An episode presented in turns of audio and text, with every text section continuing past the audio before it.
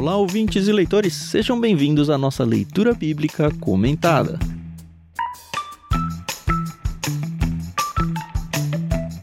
Eu sou o Thiago André Monteiro, arroba Vulgutan, estou aqui como de costume com a Carol Simão e com o Ricardinho. Tudo bem com vocês? Oi, pessoal, tudo bem? Aqui é a Carol Simão e tá tudo bem comigo e com vocês. Me pergunto como eles vão responder essa, hein, Carol? E aí, gente, tudo bem com vocês? Espero que todos estejam bem e ansiosos para esse capítulo 11, que é um capítulo ainda de bronca, mas é um pouquinho mais afetuoso, digamos. É, então, não é que agora vai começar a ter uma viradinha de esperança, hein? Ou pelo menos a É, bronca vai cara. amenizar um pouquinho. a esperança é a última que morre. né? É, isso aí. Nesse caso não vai morrer, né? Beleza, a gente tá entrando no capítulo 11 de Oséias. Como vocês já estão cansados de saber, mas nunca é demais repetir, porque uma vez alguém já me disse que, olha, todo episódio de podcast é o primeiro episódio de alguém. Olha só que frase importante. Profundo. Então, nós estamos lendo a Bíblia aqui na NVT, nova versão transformadora, e comentando em cima da leitura. Nós agradecemos a editora Mundo Cristão, que é a dona dos direitos da NVT, por ter emprestado ela para a gente poder usar aqui nesse projeto. E também a gente agradece demais a pianista Maria Lídia por ter emprestado para a gente a trilha sonora que a gente usa ao longo dos programas.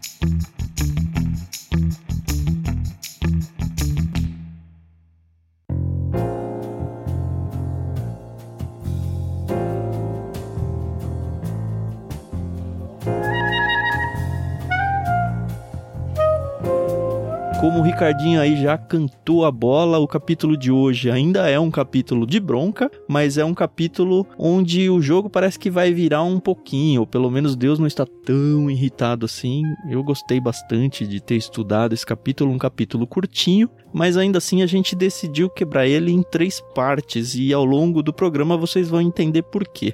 A primeira parte vai ser lida pela Carol, ela vai nos versos 1 ao 4. Eu vou ler a segunda parte do 5 ao 8 e o Ricardinho vai do 9 até o fim. Oséias 11, né? Do versículo 1 até o versículo 4. Lá Exato. vou eu.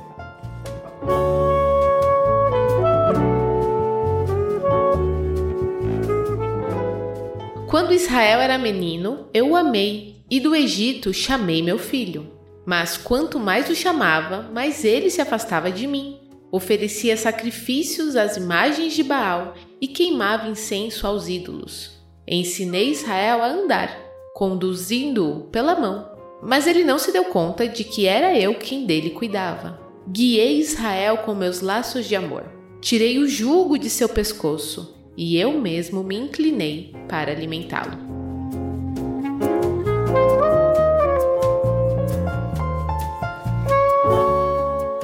Sabe, ler esse pedaço, assim, logo esse início, me fez lembrar que, poxa vida, Deus estava muito chateado, estava assim muito frustrado, se é que a gente pode dizer que Deus se frustra, né? Mas assim, ele estava a gente tem visto aí durante todos os capítulos, né, como ele vai castigar Israel, mas aqui a gente vê que, nossa, olha o amor de pai, né, que ele Nossa, teve demais, com, com Israel, demais. né? E no fundo ele ama, né? Eu me vi muito como pai, como você falou mesmo, né? É, nossa, é assim, demais, porque não tô nem falando assim de pai e mãe, mas se você já teve a oportunidade de cuidar de uma criança, você sabe como é imprescindível que você ajude a criança a comer, ajude a criança a andar. E, nossa, eu achei tão bonito, né? Deus relembrando. E assim, acaba sendo até um pouco estranho pra mim ler uma coisa tipo. Deus tá aqui se recordando, né, de como era a relação dele com Israel. Mas é isso, ele é nosso pai, né? Ele tem todo um carinho que um pai vai ter milhares de vezes melhor e mais amoroso, né? Nossa, ai, achei bonitinho. Não, é muito lindo. Assim, é o amor, assim, o cuidado de Deus por Israel desde a infância de Israel, né? Se a gente pode usar esse termo aí. Isso. Essa infância, Uhum. obviamente, entre aspas, né? Mas desde que Israel foi criado.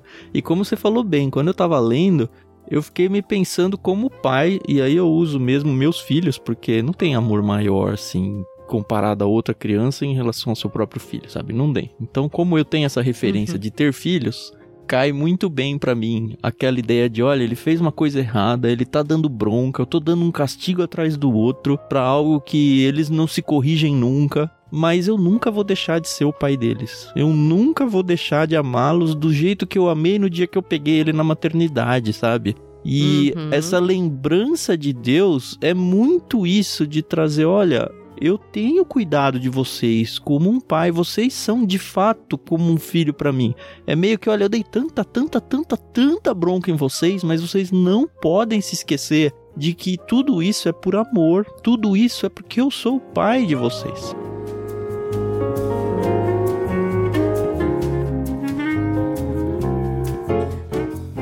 E tem um verso 1 aqui, eu tenho que falar que é um verso que sempre me incomodou, tá? Vou reler. Quando Israel era menino, eu o amei e do Egito chamei meu filho. A gente lendo a Bíblia talvez pela primeira vez, ou esse texto aqui, a única coisa que vem à nossa cabeça é que, legal, Israel saiu do Egito, foi mais ou menos quando eles começaram a se formar como nação, quando Israel de fato era um menino. Só que esse texto ele é muito importante porque ele é usado em Mateus 2,15. Pra quê, Carol? Você sabe, né? Uhum. Ai, ai. Agora você me pegou. Teria que olhar lá. É, então vamos ler lá. É legal isso daí, porque é um, é um verso muito interessante. Mateus 2,15? Mateus 2,15. Eu vou ler a partir do verso 13 pra vocês, tá? Tá Eles estão falando do nascimento de Jesus aqui, esse texto, tá? Hum. Depois que os sábios partiram, são os sábios que foram visitar Jesus na manjedoura e tal, né? Depois que os sábios partiram, um anjo do Senhor apareceu a José em sonho. Levante-se, disse o anjo. Fuja para o Egito com o menino e sua mãe. Fique lá até eu lhe dizer que volte, pois Herodes vai procurar o menino a fim de matá-lo. Naquela mesma noite, José se levantou e partiu com o menino e Maria, sua mãe, para o Egito, onde ficaram até a morte de Herodes. Cumpriu-se assim o que o Senhor tinha dito por meio do profeta: E do Egito chamei meu filho. Que é aqui, em Oséias 11:1. É. E do Egito chamei meu filho. E aí eu fiquei pensando, por que, que eu abri falando que me incomoda? Porque só lendo o profeta, você nunca vai pensar em Jesus aqui. Nunca. O é contexto verdade. não, nem parece estar falando de Jesus, sabe? Tá falando de Israel, de olha, o êxodo e tudo mais. Como que Mateus chega e fala, não, Uhum. isso é uma profecia messiânica? Primeiro, ele é um autor das escrituras, inspirado por Deus, então ele tinha total autonomia para fazer isso. Então, não tô dizendo que isso não é verdade, tá? Mas assim, isso mostra pra gente o quanto que a revelação de Deus progressiva que é, né? Ela é importante e muitas vezes textos tão óbvios, eles podem ter significados duplos. Esse é um caso, não é que não é Israel saindo do Egito. Claro que é, o texto primordial diz isso. Mas também é uma profecia de que, olha, virá um filho que vai sair do Egito. Ele vai ser chamado do Egito, que no caso foi Jesus, quando Herodes já tinha sido morto. E aí, estudando para esse capítulo, eu percebi que ao longo do capítulo, ele não é o único indício de profecia do futuro, não, tá? Assim, a profecia não do Oséias diretamente para Israel, é isso que eu tô querendo dizer. Mas guarda essa informação no bolso, porque vai aparecer mais indícios ao longo desse capítulo, onde a gente vai poder falar: olha, não é que faz sentido aquele verso 1 realmente falar de Jesus? Mas vamos guardar. Beleza.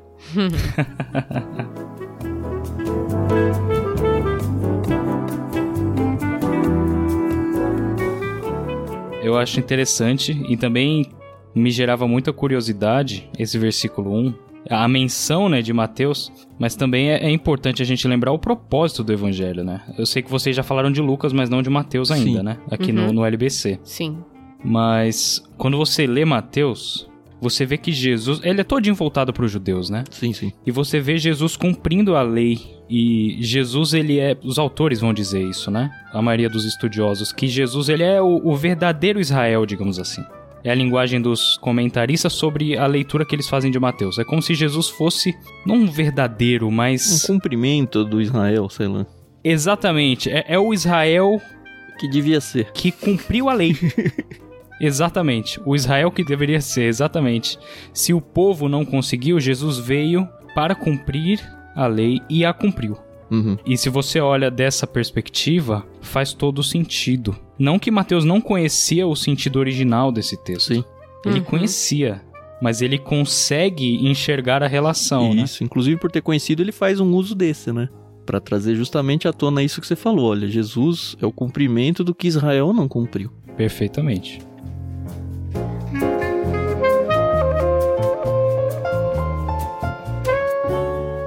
Eu quero marcar alguns pontos nos primeiros versos, aí, nos primeiros quatro que a gente leu, porque na segunda leitura, dos 5 ao 8, que a gente vai fazer em seguida, esses temas eles vão ser abordados de novo. A gente vai achar meio que um parzinho de versículos e, de novo, mais uma super graça literária aí do Oséias, né? A gente já super exaltou ele no último episódio.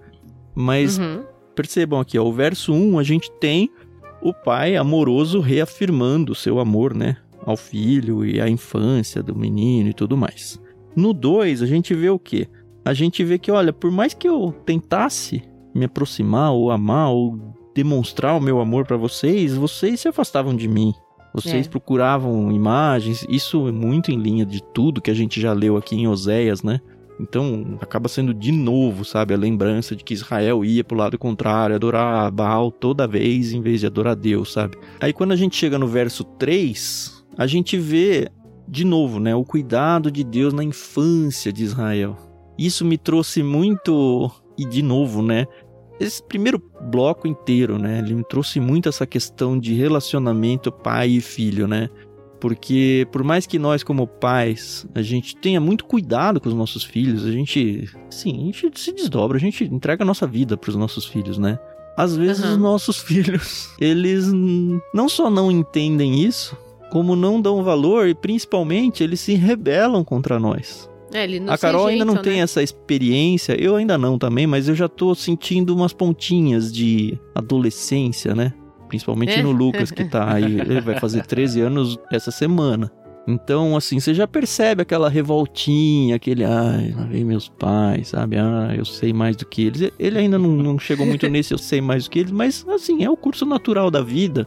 E a Uhum. gente conhece, assim, tenho certeza que todos os ouvintes conhecem vários casos de pessoas onde os filhos são uma grande desilusão para os pais, sabe? Eles são realmente rebeldes em relação a tudo que o pai tentou fazer. Eu tô falando pai aqui, mas entendam como pai ou mãe, sabe? Tanto faz, é pai no genérico, né? Mas tudo aquele negócio de princípios que os pais tentaram passar, de olha, filho, vá por esse caminho, não vá para aquele, isso é mais sábio, isso aqui é tolice, olha, aqui você vai se dar mal, aqui você vai se dar bem. E a gente vê tantos filhos aí sendo uma verdadeira decepção para os pais. E esse verso 3 meio que resume essa ideia também, né? E ainda fala, né, que Israel não se deu conta de quem cuidava dele, né? Então é muito o exemplo que você trouxe, né? Porque os filhos. Eu não fui uma filha que me rebelei contra os meus pais. Uhum. Mas eu tive amigas, tive pessoas muito próximas a mim que fizeram. E no fim das contas, eram os pais que estavam ali, né? O tempo inteiro, cuidando, zelando, orando. E muitos filhos voltaram e se arrependeram e perceberam, né? Sim. Então. É muito aquela coisa também do Deus pródigo, né? Que a gente já falou anteriormente em outros programas, né? Que Deus é aquele pródigo, né? De grandioso, né? De maravilhoso. E ele tá aqui, ele tá pronto a nos perdoar, né? Ele está pronto a cuidar de nós, né? Mesmo a gente se rebelando. O único problema são as consequências, né? É, Que não tem como fugir essas aí delas, vão né? vir, né? É, uma pena, né? É por isso, inclusive, por causa dessas consequências, que eu li e concordei assim, com força, sabe? Concordei com força. Quando os comentaristas dizem que esse capítulo 11 é o ápice das broncas. Porque ele é o mais cruel, cara. Mesmo ele sendo mais amoroso, ele é. Exato, mesmo sendo mais afetuoso. É, né? então. Eu acho que a gente sente muito a dor de Deus aqui. Uhum. E quem vai sentir depois são eles. né? Exato. Porque por mais que eles se rebelem e sejam de fato filhos rebeldes, eles, no momento que o pai se afasta, eles sentem. Uhum, né? Sim. uhum. Então, assim, no fim eles vão sentir também essa dor que a gente sente quando lê aqui, né? Talvez até mais.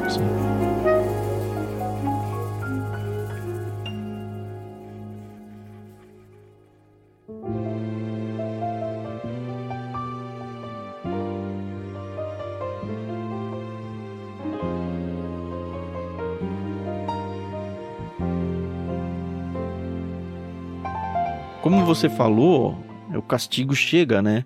E se a gente for entrar pro segundo bloco, acho que é um bom momento, né? A gente vai ver justamente o castigo dessa desobediência, né? Vou fazer a leitura então dos versos 5 até o 8.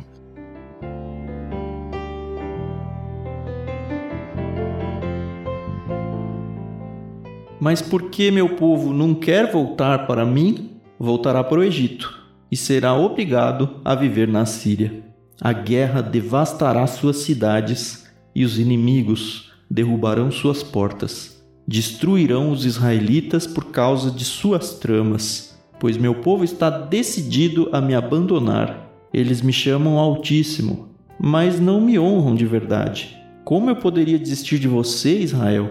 Como poderia deixá-lo? Como poderia destruí-lo como Admá ou arrasá-lo como Zeboim? Meu coração está dilacerado e minha compaixão transborda.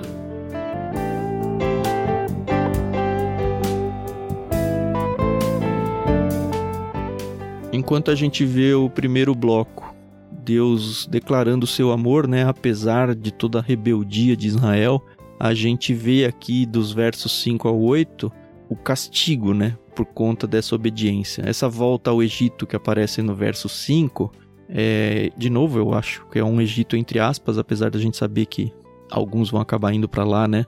Mas fica, ó, uhum. vai voltar para o Egito uhum. vivendo como escravo na Síria. E notem que esse verso 5, se a gente for olhar, eu, eu queria construir esse paralelinho, eu não perder ele.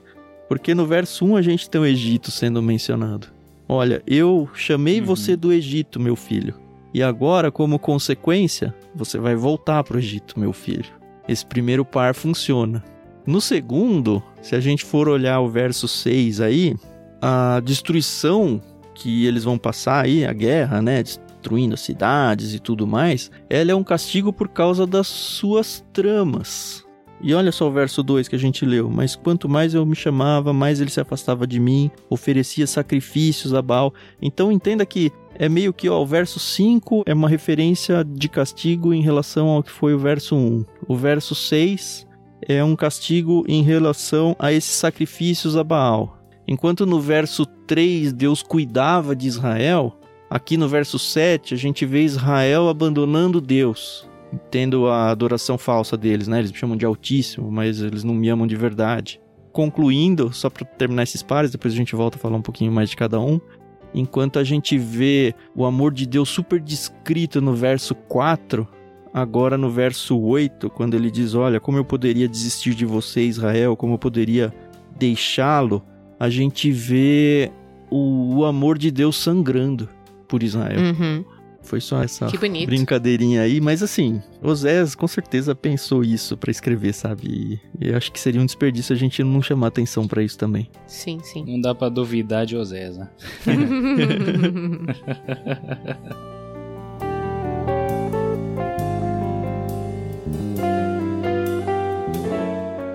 nessa segunda parte é mais isso, né, que o Tan falou, né? A questão de castigos, né? Tem um detalhe aqui, né? isso. né? Aparece uma tal de Admais Eboim no verso 8, que talvez não seja muito conhecida, assim. Ou, ah, que, que que é isso, né? Mas tem um texto lá em Deuteronômio 29 e 23. Deixa eu abrir rapidão aqui. Por isso que a gente não lembra, né? É, Só então. menciona em um versículo. eu vou ler a partir do verso 22. Aliás, esse capítulo em Deuteronômio é sensacional. Ele tá falando das coisas ruins, né, que vai acontecer a Israel caso ele desobedeça e tudo. o paralelo com Osés é, é absurdamente grande. Mas enfim, a partir do verso 22. Então as gerações futuras, tanto seus descendentes como os estrangeiros que vêm de terras distantes, verão a devastação da terra e as doenças com as quais o Senhor a aflige. Dirão: A terra inteira foi devastada por enxofre e sal é uma terra estéril, onde não há nada plantado e nada cresce, nem uma folha de grama. É como as cidades de Sodoma e Gomorra, Admais e Zeboim, que o Senhor destruiu com sua furiosa ira. Essas duas cidades elas eram vizinhas de Sodoma e Gomorra. E aparentemente elas tiveram o destino junto com Sodoma e Gomorra, provavelmente no mesmo momento. É só porque o nome Sodoma e Gomorra ficou mais conhecido, né? Uhum, então cabe é. muito bem pensar uhum. Sodoma e Gomorra aqui em Admais Zeboim.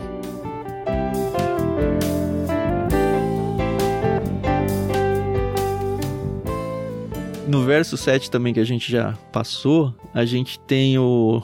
Eles me chamam de Altíssimo, né? Mas não me honram de verdade.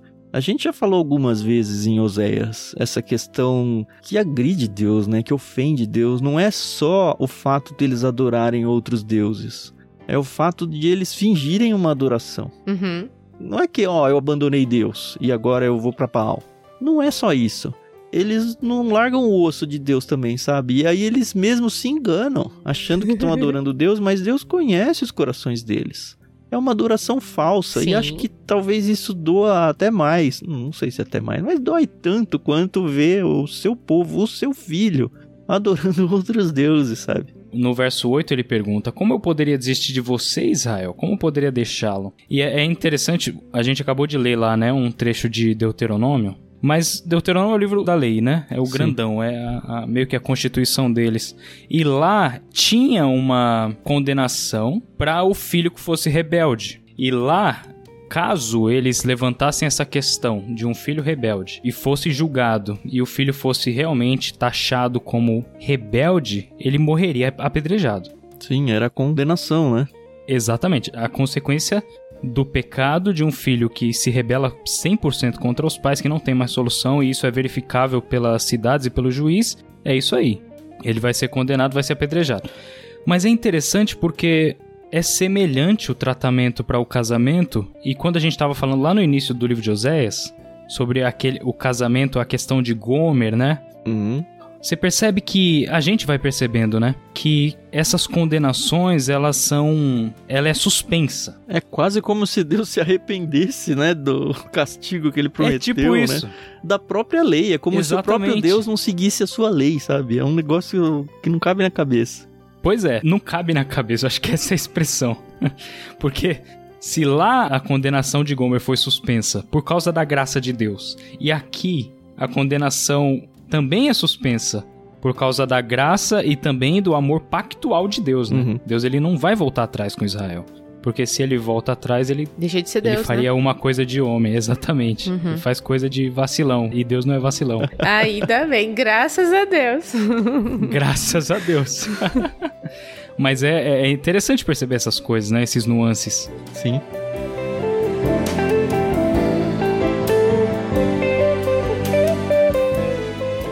A sequência do que a gente vai ler aí, pro verso 9, eu já vou até adiantar aqui, eu vou fazendo anotações pessoais e pensamentos que eu vou tendo conforme eu vou lendo, né? E uma Uhum. das coisas que eu escrevi aqui pra esse conjunto, verso 8 e 9, o 9 a gente ainda não leu, eu escrevi: Ué, será que Deus está arrependido? Será que ele está em dúvida? Porque a impressão que dá é essa, né? A própria NVT de estudo, ele junta o 8 com o 9 aqui, né? A gente que fez a quebra diferente por causa desse paralelismo do 1 ao 4 e do 5 ao 8. Mas a gente veio até o capítulo 10 com Deus falando: Eu vou condenar, vocês estão fazendo isso, isso me enoja, isso me ofende, vocês estão lascados na minha mão, vai vir um povo e vai matar vocês, isso que aquilo. Só paulada, né? A gente cansou de falar disso. E de repente vem, como que eu poderia desistir de você, Israel? Você falou, ué, mas tudo que ele falou até agora, sabe? Como que eu poderia deixá-lo, sabe? Meu coração está dilacerado. Olha a dor de Deus, sabe? Olha a dor de um pai É. tendo que castigar o seu filho. Meu coração está dilacerado. Minha compaixão transborda. E a gente não viu compaixão de Deus até agora no capítulo 10. Tinha um ou outro finzinho de capítulo que falava, ó, aqui parece que tem uma voltinha aqui, mas não teve algo tão declarado quanto tá tendo agora nesse capítulo 11. Uhum. E eu acho que a gente tá pronto para entrar pro último bloco, onde isso vai ficar ainda mais patente, né?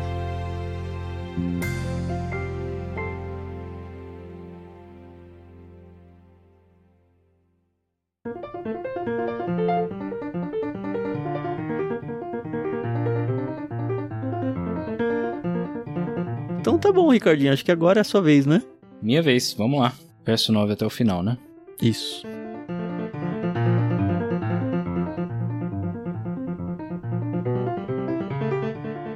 Não enviarei minha ira furiosa, não destruirei Israel, pois sou Deus e não um simples mortal. Sou o santo que vive entre vocês, e não virei com minha ira. pois um dia meu povo me seguirá. Eu, o Senhor, rugirei como leão, e quando eu rugir, meu povo retornará tremendo desde o oeste.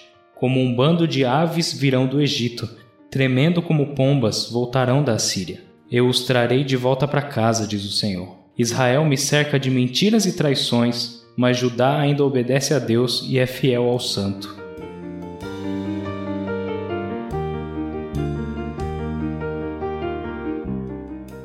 Então, gente, por favor, me expliquem. Deus, ele tá aqui dando uma super bronca, é, ele tá aqui é, falando, né, como ele tá decepcionado e como ele tá chateado, como ele tá magoado, dilacerado, enfim. E a gente tem visto em todos os outros capítulos como a mão dele vai pesar e as cidades vão ser destruídas e o povo vai ser castigado, né, enfim. Uhum. E aí aqui ele vem e fala, né, eu não virei com a minha ira. Então, peraí. Se essa não, não é a ira isso, de Carol. Deus. Ele fala três vezes não aqui. Só é. no verso 9, ó. Não enviarei minha ira furiosa. Não uhum. destruirei Israel. E um pouquinho para baixo, não virei com minha ira de novo. Três vezes no mesmo verso, ele nega a condenação que ele tinha prometido ao longo de dez capítulos. É. Só que a gente vê que não é que ele não vai fazer nada. Não é que ele tá passando um pano para Israel e falar, ah, não, não, desisto de uhum. castigá-los. Uhum. Não. A uhum. questão é, eu não vou destruí-los completamente. Vocês vão sofrer todos é. esses castigos, mas esse castigo não vai ser o último. Vocês ainda vão sobreviver, vai existir um renovo. E aí a gente vai percebendo isso e olhando para o todo das escrituras, né? A gente percebe que, olha, de fato, Deus puniu Israel severamente. A Assíria veio, a Assíria levou eles cativos. Uhum. E alguns fugiram para o Egito, mas a maioria morreu. Eles perderam a terra deles, eles perderam o templo deles, eles perderam os locais de adoração, eles perderam suas festas. A gente vê salmos e salmos deles com saudades de Israel e tudo mais. Como que eu posso. Tem um salmo bonito, né? Mais pro final, um dia a gente chega lá. Como que eu posso cantar aqui? As pessoas que nos capturaram pedem para nós cantarmos as canções que cantávamos em Israel. Como que eu posso fazer isso sendo que a minha pátria nem existe mais, sabe? Então, uhum. sofrer, sofreram com certeza pra caramba. A questão que Deus coloca uhum. aqui, e acho que quando ele fala, ó, oh, eu não sou um simples mortal. Porque um simples mortal faria o quê? Um ser humano, né? irado, ele se vingaria até as últimas consequências. É. Mas não, eu ele sou Deus, sabe? Ele, ele exatamente isso. Ele dentro da sua ira, ele não se descontrola. Eu tava conversando com o Lucas hum. hoje, porque ele tá fazendo a leitura bíblica e tal, e ele, ele, passou pelo texto onde Jesus derruba as bancas lá no templo. E aí ele fala: "Pai, uhum. Jesus não pecou aqui, sabe?" Eu falei: "Olha, filho, irá a Essas ira, né? perguntas. né? Hum, é uma pergunta difícil. A Sim. minha resposta humana é: se qualquer ser humano fizesse aquilo lá, ia pecar com certeza. Mas Jesus, mesmo sendo ser humano naquele momento, ele também é Deus. Então, eu acho que ele foi o único capaz de se irar sem pecar. E a gente tem exortação na Bíblia falando: olha, irai-vos e não pequeis. Quer dizer, olha, é possível ter a ira, ter a reação da ira, sem necessariamente pecar. Mas eu acho que é tão difícil assim, você tem que estar tá tão é. alinhado com o Espírito Santo para conseguir exercer esse tipo de coisa que é, eu pessoalmente acho quase impossível um ser humano conseguir fazer isso. Jesus conseguiu. Então a gente vê aqui a ira de Deus, mas não uma ira de um simples mortal. Uhum. Eu não vou destruir é. Israel completamente, mas vocês vão sim sofrer uhum. na minha mão.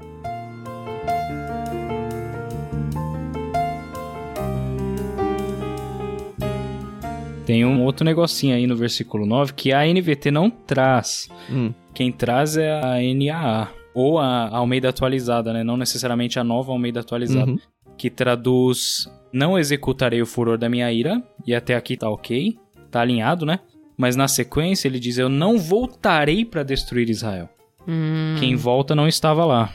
Então, é quem volta pelo menos saiu por um tempo, né? E a ideia é do período de quando o pai se afasta. Né? Sim.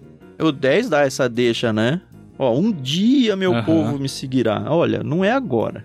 Um dia eu vou ser Essa é tão bonita essa parte. Eu vou rugir como um leão. E quando a gente lê isso, a gente pensa num castigo, né? Num leão atacando. Mas aqui é um rugido de Uhum. leão muito similar ao rugido do Aslan das Crônicas de Nárnia, onde é um rugido para chamar as pessoas de volta, sabe? É esse rugido, não é um mais um rugido de condenação, é um rugido de soberania, de olha, agora é a hora em que vocês têm que voltar. Agora o meu povo vai me seguir. Isso casando com textos em Isaías, por exemplo, que fala: olha, eu vou colocar minha palavra no coração de vocês, sabe? Você, aqui, voltando pro 10, né? Meu povo retornará tremendo desde o oeste. E aí, ó, um detalhe, chuchu beleza que eu peguei aqui, né? Eles vão pra Chuchu onde? beleza. É, não. Eles vão ser levados pra onde? O povo que os domina Aham. é a Assíria. O Certo. povo que vai dominar Judá, que nem é o tema aqui, apesar de que ele vai aparecer no último verso aí, não tem por onde fugir, é isso que eu tô querendo dizer. O povo que vai levar cativo Judá é a Babilônia. E em relação a Israel, onde eles ficam? A leste, não a oeste. Hum. E aqui tá falando, olha, Olha eles só. vão voltar desde o oeste. E eles falam, ué. Se você for olhar outras traduções, ele vai falar ocidente e oriente, né? Esse leste e oeste aqui é uma tradução um pouco mais geográfica pra gente. É uma ajuda, É né? isso. Mas a questão é, olhando pro mapa mundi, ele tá falando aqui, olha, o meu povo vai retornar da esquerda. Só que a Síria e a Babilônia ficam pra direita. Por quê? Hum. Como que vai voltar da esquerda? Porque isso daqui não é uma profecia da volta de Israel da Assíria ou de Judá da Babilônia. Isso daqui é uma profecia da volta milenar. De quando Olha. Cristo chamar todos os israelitas, todo o seu povo de volta à Cidade Santa para o seu reino milenar. E aí sim que eu falei, ok, aquele verso 1 tem a ver com Jesus. Ah, tá. Entendi, entendi. Entendeu? Entendi. Nossa. É um muito matemático legal mesmo, isso? né? Não é um matemático, isso aqui eu tenho que, tenho que acreditar. A Bíblia de Estudo do MacArthur é uma das bíblias que eu uso bastante também. Eu vou até Muito ler, boa. vou ler o texto deles, tá? Ele diz o seguinte, ó: A volta dos cativos, tanto da Síria como da Babilônia, se daria pelo leste. E aí eu ponho um não oeste, que é o que o texto vai Uhum. falar, né? O retorno Certo. aqui descrito indubitavelmente se trata do retorno do Messias em sua segunda vinda para estabelecer o seu reino milenar, quando ele chamar Israel de sua dispersão mundial e reverter a punição de 9:17. E aí se a gente voltar para o 9:17 aqui de Oséias mesmo, diz o seguinte: Meu Deus rejeitará os israelitas, pois não lhe obedecem. Andarão sem rumo errantes entre as nações. Ele não tá falando da Síria aqui. Ele tá falando sem rumo entre as nações, que é o que acontece hoje. A gente viu na nossa geração aqui o retorno de Israel se tornando um país de novo, porque há um século atrás não existia mais Uhum. o país Israel, sabe? Ele foi reconstruído do zero. Então a gente está vivendo hoje, de alguma forma, esse retorno para Israel e isso vai se consumar de uma forma completa e maravilhosa com o retorno de Cristo. E eu me arrepio de falar isso. Nossa. É, cara. Profecia não é legal de ler, né? Não é, né? Claro que eu tô sendo irônico.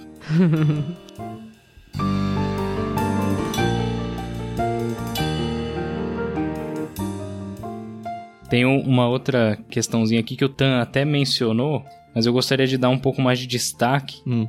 que é no- ainda no versículo 10, eles retornarão, meu povo retornará tremendo depois do rugir do leão, né? Sim. Ah, esse é o meu é Deus, né? interessante porque é, e assim, tem uma linguagem no Antigo Testamento que é muito curiosa. Levanta algumas questões, né? Por exemplo, o princípio da sabedoria para Salomão em Provérbios é o temor do Senhor. Uhum. Uhum. E mas o que que é o temor do Senhor, né? Lógico que isso daqui daria um podcast, dois, três, quatro, cinco, dez podcasts inteiros pra gente discutir isso, né? Sim. São várias propostas, mas o que que é o temor do Senhor? Cara, o significado mais básico é o medo. É, é um medo respeitoso, Sim. né? É, exatamente, nessa linha. E a discussão se desenrola, mas você vê que quando o Senhor ele ruge, eles não vêm com aquela coisa de, ah, vamos lá porque fazer o quê, né? É, Não. E nem é aquele, uhul, vamos lá, galera. É um. Cara, É. agora a coisa tá séria, sabe? Agora meu pai olhou pra mim. Exatamente. Eu tô falando isso na geração que eu vivi, né? Meu pai não precisava dar bronca, meu pai olhava e falava, ok. É aquele olhar, É. né? Aquele olhar que você já sabe o que vem depois. Uhum. Então é, é- é um negócio interessante, porque eu creio que isso daqui não se aplica somente a Israel, né? Não. Eu Meu acho Deus, que não é se mesmo. aplica nem só aos seguidores. Esse rugido do leão, eu acho que ele vai ter dois propósitos. Um é chamar os seus, que virão em temor. Fala, ixi, agora Jesus voltou, sabe? Agora Uhum. Deus está aqui e ele é o meu Deus. E eu acho que para os descrentes, talvez seja aquele momento em que eles vão querer que as montes caiam sobre a minha cabeça, sabe? Uhum. Porque não é. tem agora, não dá pra negar essa soberania de Deus. Agora não dá pra negar que Deus é Deus agora. E eu tô do lado errado. e já era, né? Agora lascou. É, então. Agora lascou. Exato. Acho que vai ter esse duplo momento aí. Aham. Tem um contraste também, porque a gente nunca pode deixar de olhar o contexto imediato, né? Uhum. Mas o contexto imediato de Oséias é de um povo rebelde que não treme diante do Senhor. É. Então, dessa vez, futuramente falando, eles tremerão. Uhum. O que já significa muita coisa. Oh.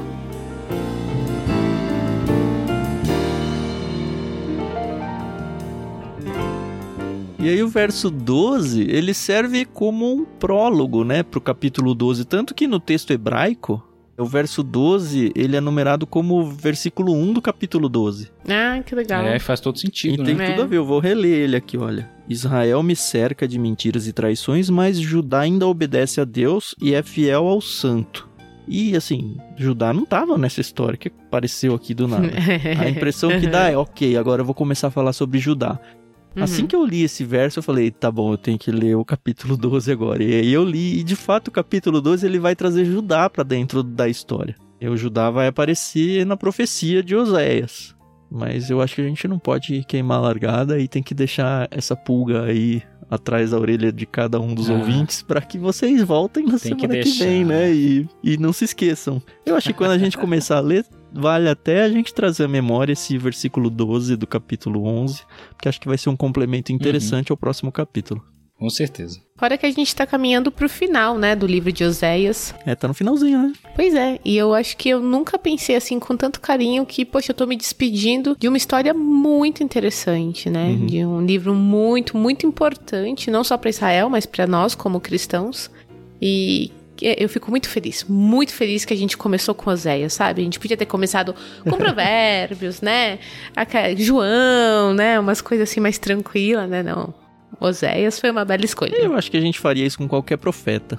Eu tenho uma grande expectativa, Carol. Eu acho que eu já devo ter mencionado em algum momento aí. Hum. Mas sempre que eu leio profetas, principalmente profetas menores, talvez pela velocidade do livro, né? Ou pela semelhança que eles têm, eu não tenho na minha memória, ah, Oséias fala disso, Joel fala isso, Obadias fala daquilo, Amós. Não tenho. Toda vez que alguém Aham. fala, ah, o que que fala Abacu? Abacu que eu sei, né? Porque a gente já estudou bastante, mas o que que fala é, qualquer um que você falar dos profetas menores?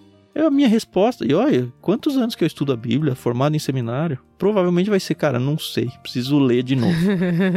e é um ler de novo que é um dia, tudo é curtinho, né? O Zés ainda tá um pouquinho Sim. grande, mas tem uns que são dois, quatro capítulos, sabe?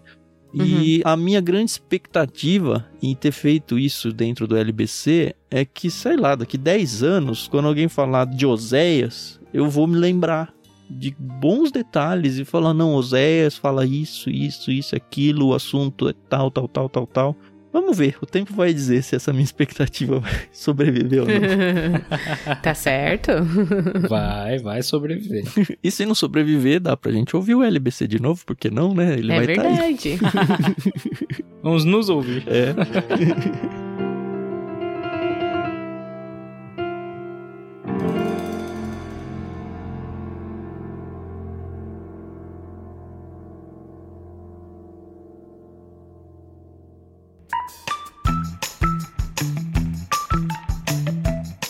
acho que encerramos o dia, né?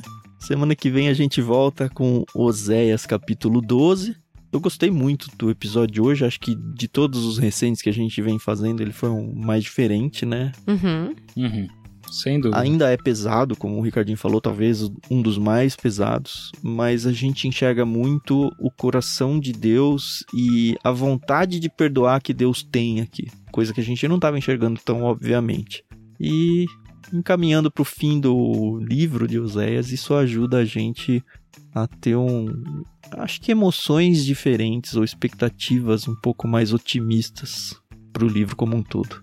Beleza. Muito obrigado, senhores ouvintes, por estarem com a gente. De novo, fica o convite para que vocês conheçam a nossa comunidade de leitura coletiva. A gente faz isso num aplicativo chamado Discord. Tem aí na descrição do programa o link para você fazer parte.